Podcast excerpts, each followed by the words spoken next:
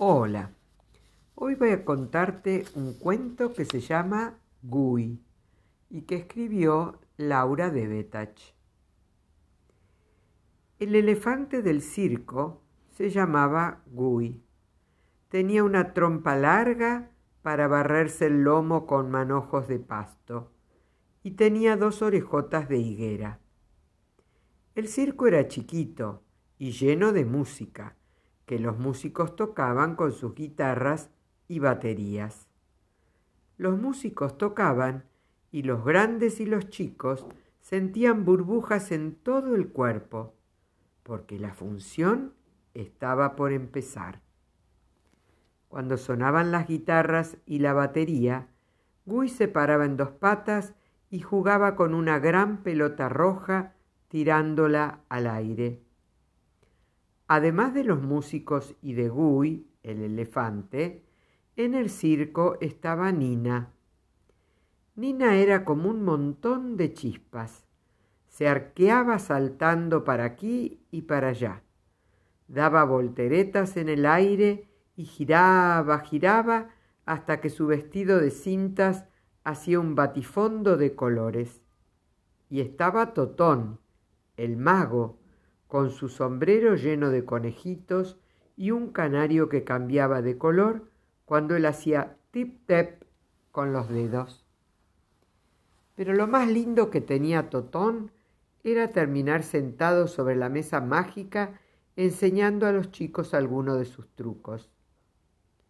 En el circo había también caballitos manchados de crines muy largas y varios monos que comían bananas y se colgaban de unos aros redondos, y un camello color acerrín, y un papagayo de pico brillante que sabía decir un dondín de la polipolitana, y un ratoncito que vivía con los animales y a veces hacía pruebas en la pista, pero nadie lo veía porque era demasiado chiquito día, el circo acampó cerca de un río que sonaba como si estuviera hecho de nueces.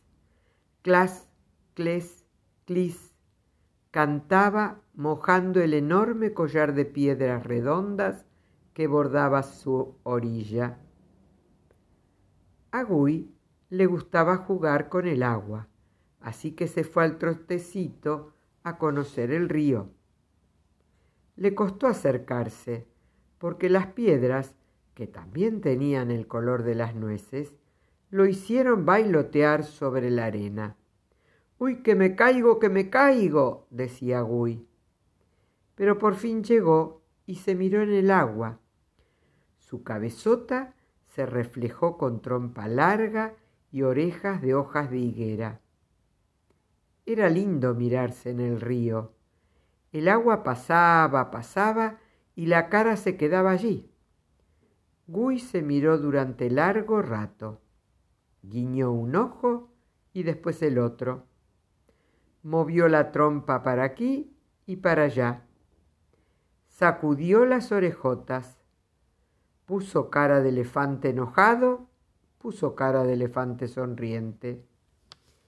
Y estaba pensando cuando de repente, pácate pisó una piedra redonda y se cayó. Y Gui, caído, no vio más su cabezota reflejada en el agua.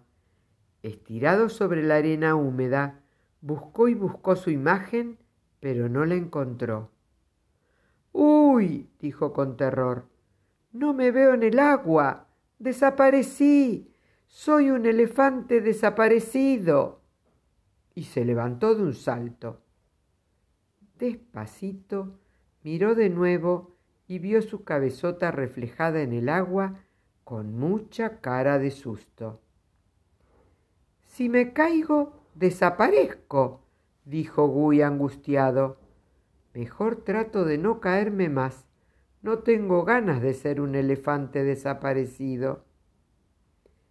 Y se alejó del río con pasos cortitos, caminando como si lo hubiesen almidonado. Tenía mucho miedo de volver a caerse. Un elefante ocupa mucho espacio. Si cae de espaldas, desaparecerá. Iba murmurando Guy camino al circo, y se cuidaba muy bien de no pisar piedras redondas. Desde ese momento empezó a quedarse quieto, quieto. Cada vez fue más difícil para él jugar con la gran pelota roja en las funciones del circo. Dejó de pasear con el camello color acerrín. Dejó de trotar con los caballitos manchados. Dejó de decir con el papagayo un dondín de la polipolitana. No miró más los barriletes, ni las pruebas de los monos, ni levantó la cabezota para estornudar, porque no quería saber nada de caerse para atrás en un descuido. Todos los amigos del circo fueron a ver qué le pasaba, y a todos Guy les decía lo mismo. Un elefante ocupa mucho espacio. Si cae de espaldas, desaparecerá. Los músicos tocaron las guitarras y la batería para Guy. Nina hizo cabriolas con su vestido de cintas. Todo el circo hizo de todo, pero el miedo de Guy no se curaba con esas cosas. Un día, el ratón que hacía pruebas en la pista y al que nadie veía porque era demasiado chiquito, le dio tres palmadas en la cabezota y le dijo, Me parece, Guy, que esto es cosa tuya. Nada de lo que nosotros hagamos puede curar el miedo de caerse y desaparecer. Un elefante ocupa mucho espacio, contestó Guy. Si cae de espaldas, desaparecerá. Y se quedó tristemente quieto todo el día, mirando pasar las hormigas, porque así estaba seguro de no caerse. El circo chiquito siguió andando. Los músicos, Nina, Totón y todos los demás preguntaban a veces a Guy, ¿Hasta cuándo vas a trabajar de estatua de elefante? Un elefante ocupa mucho espacio. Si se cae de espaldas, desaparecerá, contestaba Guy, que casi, casi se había olvidado de decir otra cosa, porque ya no quería mover ni siquiera la lengua. El circo era una cajita de luces y los chicos y los grandes se acordaban de Guy y pedían que saliera a jugar con la pelota roja.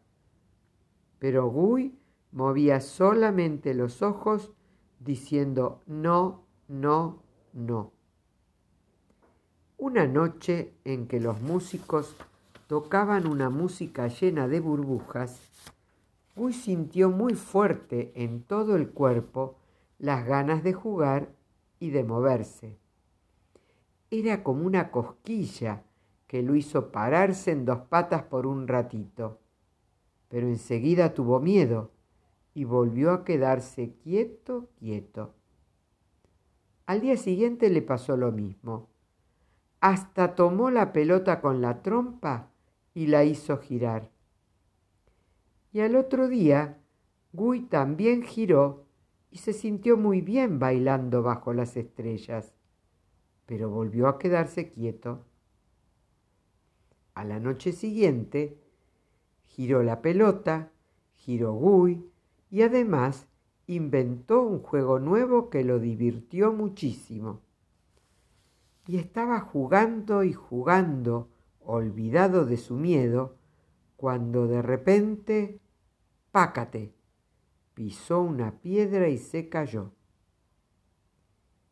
Guy sintió como si el mundo se rompiera en pedacitos. Cerró los ojos para no verse desaparecer y tirado en el suelo, esperó y esperó. Como no pasaba nada, abrió despacito los ojos. Vio su trompa enroscada justo en el lugar de las trompas de los elefantes. Tanteando, tanteando, se tocó el lomo. Allí estaba su lomo redondito. Se tocó las patas, una a una. Allí estaban las cuatro. Se tocó la cabezota y allí estaba, con ojos, orejas y todo. Me caí, me caí y no desaparecí, gritó Gui abanicando las orejas. Se amacó con el lomo y pácate, se paró sobre las cuatro patas. Todos los amigos del circo fueron corriendo a ver qué pasaba con Gui que gritaba tanto, y lo vieron tomar la pelota roja y bailar y tirarse al suelo y volverse a levantar y jugar con la pelota usando la trompa y las patas y todo su cuerpo de elefante como nunca, nunca lo habían visto antes.